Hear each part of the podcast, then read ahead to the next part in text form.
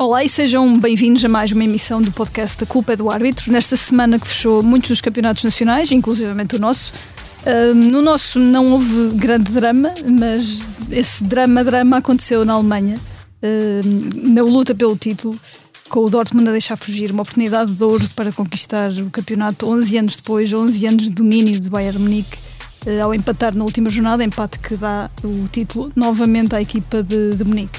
E em vez de cenas de violência, de pancadaria, de gritos, de pessoas uh, muito afetadas pelo, pela derrota, o que se viu nas bancadas do estádio do Borussia foi um abraço uh, em forma de cântico à equipa, ao treinador, um, o treinador que ficou muito, muito emocionado. Uh, por aqui, Duarte, se caso se tal tivesse acontecido, seguramente que não seria esta a reação, não é? Sim, mas também não quero diabolizar. Olá, uh, Lídia, mais uma vez. Não quero diabolizar, porque também temos grandes exemplos de fair play aqui e nem tudo o que é nacional é mau, não é? Pelo contrário. Uh, mas neste caso, este exemplo é fantástico porque uh, o Dortmund, de facto, é uma equipa. Não sei se alguém teve a oportunidade alguma vez de ver um jogo em Dortmund. É muito, muito especial. São muitos milhares de adeptos, as duas bancadas atrás das balizas são inacreditáveis. Criam ali uma magia amarelo e negra fabulosa. É um dos estádios em que mais vale a pena sentir o apoio das equipas. Eles tinham tudo para ser campeões. Depois, penso eu, de 11 anos ou de 10 anos sim, sim. consecutivos de hegemonia, que acabou por ser o 11 do Bayern Munique, bastava ganhar o seu jogo com uma equipa que estava em oitavo lugar. O Bayern jogava fora e tinha que ganhar. E tudo estava muito bem, porque eles, entretanto, apesar de estarem a perder a 2-0 e falharem um penalti e virem um gol anulado pelo VAR, e bem anulado, acabam por empatar o jogo e isso daria se o Bayern perdesse. E o Bayern estava a perder até os 87. E, portanto, eles conseguem perder o campeonato na última jornada que matematicamente dependia só deles. Isto acontece em futebol. Esta reação é que é absolutamente fantástica, porque de facto um estádio inteiro completamente desiludido naquela alma e naquela angustiado, conseguir ter forças para celebrar uma equipa e para aplaudi-la um, é de facto fantástico. Eu estou a crer que isto também poderá acontecer connosco, era bom que assim fosse. Pensar que estes exemplos acontecem e vais-me deixar colar este exemplo a um outro que também aconteceu curiosamente na Alemanha, no segundo escalão, e esse foi ainda mais dramático e que nos passa aqui outra lição. Aqui a lição é diferente não é bem uma lição de fair play. O Hamburgo estava muito perto de garantir o acesso à primeira uh, divisão alemã. Um, e, portanto, ganhou o seu jogo. Uh, o adversário que estava em luta direta para, o, para a promoção direta, porque também há um playoff, uh, estava a perder aos 90 minutos. E, portanto, os adeptos do Hamburgo entram em campo, começam a festejar. O adversário marca, penso que foi o primeiro golo do empate aos 90 mais 4. Aí os festejos já começaram a ser mais refriados, até mesmo na cara dos jogadores do Hamburgo já se viu alguma preocupação à espera que o outro jogo, que entretanto estava empatado, acabasse. Essa equipa só passaria à frente do Hamburgo se ganhasse o jogo e marca o gol aos 90 mais 9. Uh, ah, e é essa equipa, o Darmstadt, que é, vai à primeira divisão diretamente, e o Hamburgo foi relegado para o playoff, que vai disputar com o Stuttgart, que, enfim, da primeira divisão. Moral da história, não festejem por antecipação. Uh, no futebol, de facto, a magia é esta: é que nem tudo o que é garantido, uh, garantido está. Portanto, as equipas tem 11 de cada lado, a bola é redonda e muita coisa pode acontecer. É um dos elementos, aliás, mais fantásticos nas emoções que nos dão. Portanto, os alemães conseguiram no mesmo fim de semana dar-nos dois motivos para eh, refletirmos. Um deles em relação a atitudes fantásticas e o outro em relação a precipitações que depois custam muito, muito caro. Porque ver a cara dos jogadores do Hamburgo e ainda tem o playoff, mas e, e aquela invasão de adeptos tremenda antes da hora foi uma lição que nunca mais irão repetir, com certeza. E o Hamburgo, uma equipa histórica da Alemanha que está a amargar na, na, na Bundesliga 2 já certo. há muitas temporadas e portanto. E vai ter o Stuttgart pela frente que quer lutar pela sua manutenção, vai ser, vão ser dois jogos muito difíceis, mas pronto. E é uma equipa que há muito, há muito espera, os adeptos há muito que esperam é voltar, voltar à, à, primeira divisão. Uh, pode ser que ainda seja desta, vamos, pode vamos ser. esperar. Uh, saindo da Alemanha, vamos voltar ao nosso belo Portugal e aos lances que temos para analisar da última jornada da Primeira Liga, que se disputou neste fim de semana. Íamos começar pelo jogo do título, né? neste caso o Benfica-Santa Clara. Há um, é um jogo relativamente tranquilo, pensa a nível de decisões de, de arbitragem. Há apenas um lance aos 58 que dá uh, um penalti para o, para o Benfica, que faz o 3-0. É um, é um lance com o Adriano, jogador do, do, Santa Clara, que tenta desviar a bola com o pé, mas falo com, acaba por fazê-lo com a mão. Eduardo, o VAR esteve bem ao, ao propor a revisão do lance, ao intervir neste caso? Sim, o VAR não tinha outra alternativa, esteve muitíssimo bem. O lance é na televisão, é claríssimo. Um, o que acontece aqui, e este, este, lance é muito óbvio, mas vem aqui esta, esta, um, ao nosso programa de hoje, porque vi ali muitas reações em relação ao facto do lance ser tão claro e óbvio, como é que o arte não marca, Como é que é possível ser tão óbvio o arte não marcar? Ele é muito óbvio nas imagens, mas não é muito óbvio no campo, nem sempre Até é muito ele, óbvio ele no campo. Ele lança também a perna, não, não é? Ele lança a perna toda, ele quer claramente cortar a bola com a perna. Aliás, há uma ideia, uma imagem inicial que eu, até me parece que a bola tinha desviado da perna para o braço, mas não foi, foi braço diretamente. E é quando faz um movimento de perna bem alta para a interseção que acaba depois de acompanhar o braço e aí o braço é que corta claramente a bola. Quem está em campo, e é preciso que as pessoas também percebam um bocadinho isto, não tem a imagem que nós temos em casa na televisão. E portanto, aquilo que é muito claro para nós, muitas vezes, não é nada claro dentro do relevado. Se fosse, ele tinha marcado. E por alguma razão não marcou. Porque quando vê aquele movimento todo, tem vários jogadores atrás, entre o jogador, entre o Adriano e ele próprio, entre o árbitro, e portanto é a ilusão que tem que há um corte legal. Uh, portanto, isto é uma coisa. E o próprio árbitro assistente, que até está mais perto e lateralizado, também terá ali jogadores à frente que o inibem de ver bem. Portanto, não, não matemos logo as pessoas. Como é que é possível não marcar isto? Ninguém erra de propósito, vamos lá perceber isto. Quer dizer, não, hoje em dia, com este escrutínio tão grande, nós só queremos, os árbitros só querem acertar. Portanto, quando se falha em lances que parecem óbvios, é porque não foi óbvio em campo. Ainda bem que há tecnologia, o penalti é, uh, portanto, absolutamente indiscutível e foi bem assinalado. E agora descemos, descemos, neste caso subimos para, subimos, para o estádio, subimos para, subimos. Para, para, para, norte, para, para o estádio do Dragão, para o Futebol do Porto Vitória, que um jogo que também eh, que interessava para as contas do, do título. É o jogo que começa logo, logo com um lance de cartão vermelho direto a Tomás Handel, eh, por uma entrada muito dura sobre Uribe. Não estamos muito habituados a ver cartão vermelho tão cedo num jogo, mas neste caso eh, era muito óbvio, não é? Era muito óbvio e este é um exemplo tal que a perspectiva do árbitro e a sua, a sua, a sua posição no terreno de jogo, a sua visão eh, desobstruída do lance, permitiu-lhe ver o lance tão bem que nem teve que precisar de VAR.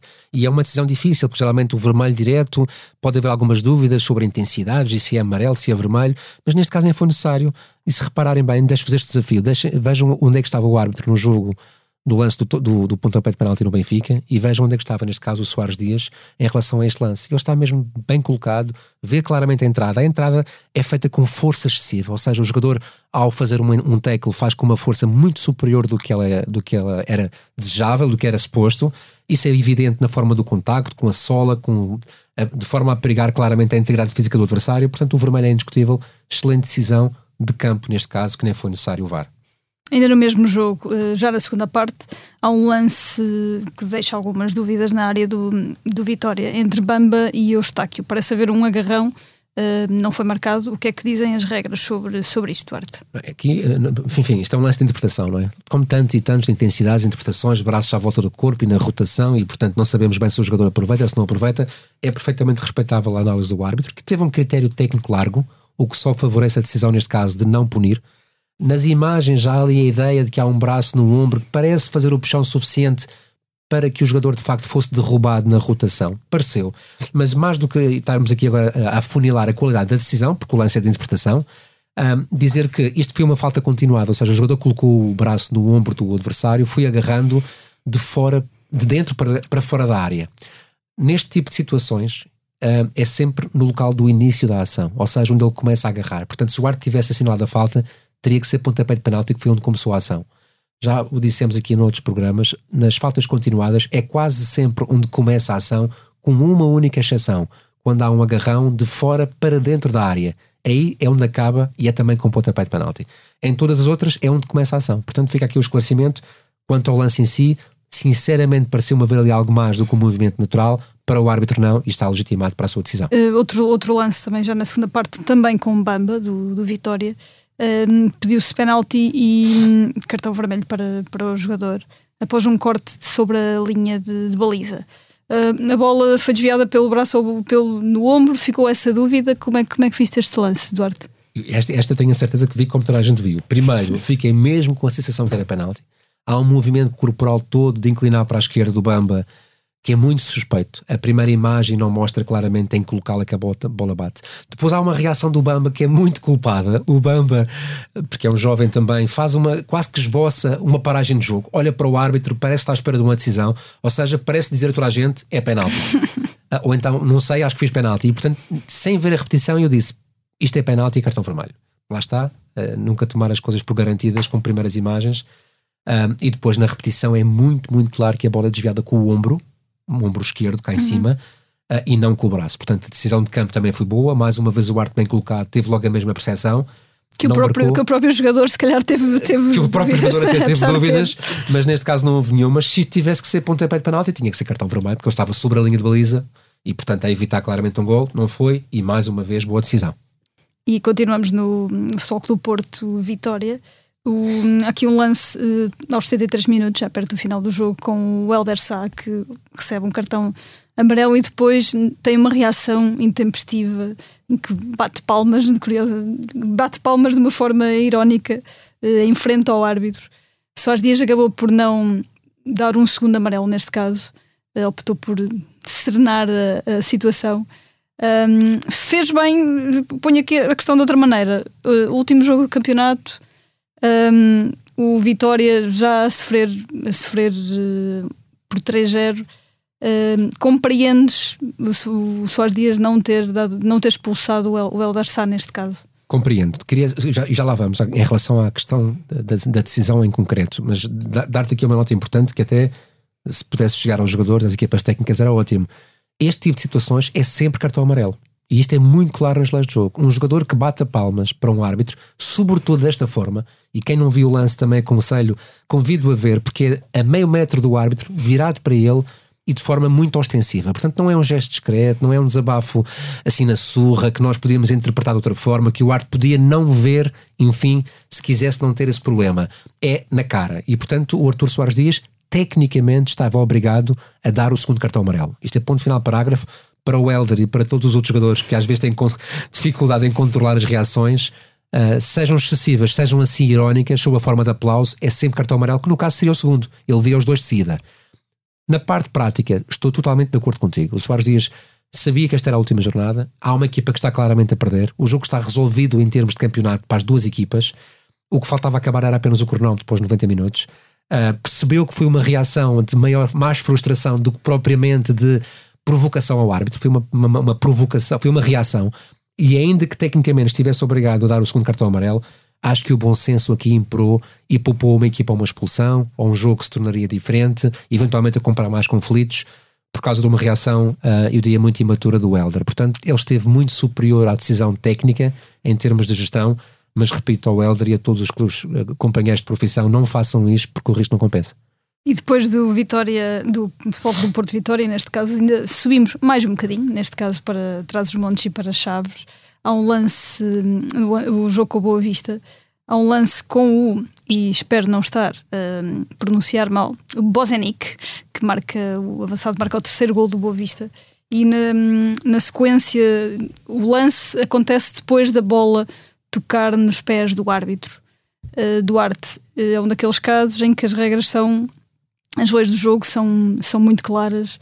Uh, o que é que o árbitro devia ter feito neste caso? Pronto, o, o, que diz as regras do jogo, e nós também já tivemos algumas situações de bola a bater nos pés do árbitro, aquele, aquele toque acidental, nem sempre é para parar o jogo. E é importante que as pessoas percebam isto. Mas há três situações em que o jogo deve ser parado quando a bola toca nos pés do árbitro. A primeira é quando estava na posse de uma equipa e depois de bater nas pernas ou nos pés do árbitro, ou no corpo do árbitro, vai para a outra equipa. Está obrigado a parar porque foi ele que determinou a mudança de posse de bola.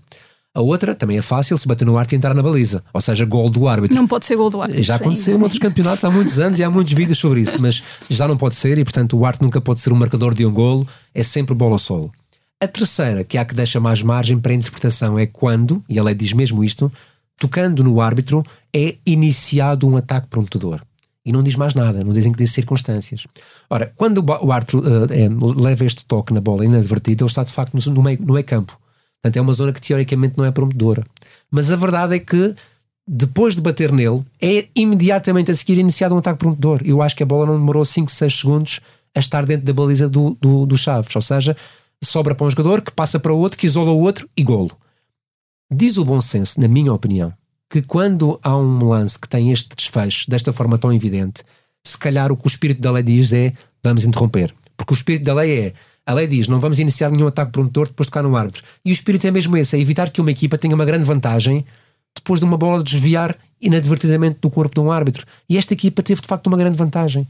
Depois daquele desvio, ela acaba por marcar gol. Portanto, o árbitro teve uma interpretação diferente, que eu respeito. Na minha opinião, errada. Acho que o futebol não espera golos que nasçam de uma assistência inicial do árbitro, ainda que voluntária. Portanto, se calhar fica aqui também para reflexão esta, esta interpretação um bocadinho mais lata das leis de jogo. E depois de olharmos para os lances da, da, última jornada da Primeira Liga, está levantada a placa do tempo de compensação. Duarte, falávamos precisamente dos lances da última jornada e, e, a última jornada tem muito que se lhe diga em termos de, de, de jogos, de emoções, porque, e tal como falámos no início do podcast também, um, porque há jogos que resolvem tudo e há jogos que já não, já não resolvem nada. Tu próprio passaste por, por alguns destes jogos. Um, Podes-nos falar um bocadinho do que é estar nesta, nestas decisões ou então nestes jogos em que, em que os ânimos já estão mais, mais calmos? Sim, é, é, é, o, é o esvaziar do balão. Portanto, a última jornada, como tu disseste, há muitos jogos em que está tudo decidido desportivamente e, portanto, as equipas cumprem calendário, mas há alguns, como aconteceu nesses na Alemanha, mas também em vários em Portugal, até na segunda Liga, em que estava tudo em equação em termos de despromoção, enfim, playoffs e por aí fora. E, e, as sensações são muito intensas quando, quando tu vais para um jogo em que tu percebes que as equipas sabem que têm 90 minutos finais para concluir um objetivo de campeonato, ou quando está tudo resolvido e até portanto, estão a jogar de forma muito mais descontraída, geralmente sem pressão, e até por causa disso os, os jogos têm mais qualidade e mais golos porque são completamente livres e desinibidos. Mas, mas o que há de facto importante é que quando acabam os jogos, as pessoas tendem depois a desacelerar todas aquelas emoções que andaram a acumular e a mandar cá para fora durante nove meses. Ou seja, tu tens nove meses de campeonato em que, e nós falamos tantas vezes sobre isso aqui, em que tu, tu vês episódios de má educação, de falta de respeito, de excesso de emoção a roçar a irracionalidade, agressões a nível do futebol de formação, comentários públicos completamente incendiários de pessoas com responsabilidade. E a pergunta é: para quê? Já acabou?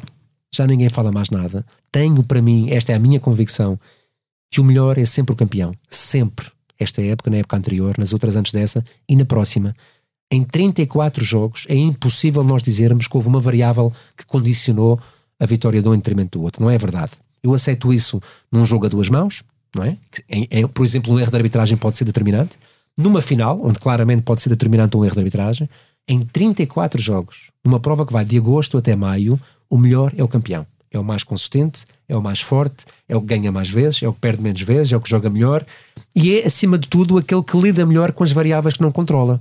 Arbitragens, lesões, contratações que não vingam e o que quer que seja. A postura do adversário, a forma como o adversário joga e, portanto, quem consegue superar essas variáveis com essa consistência é sempre melhor.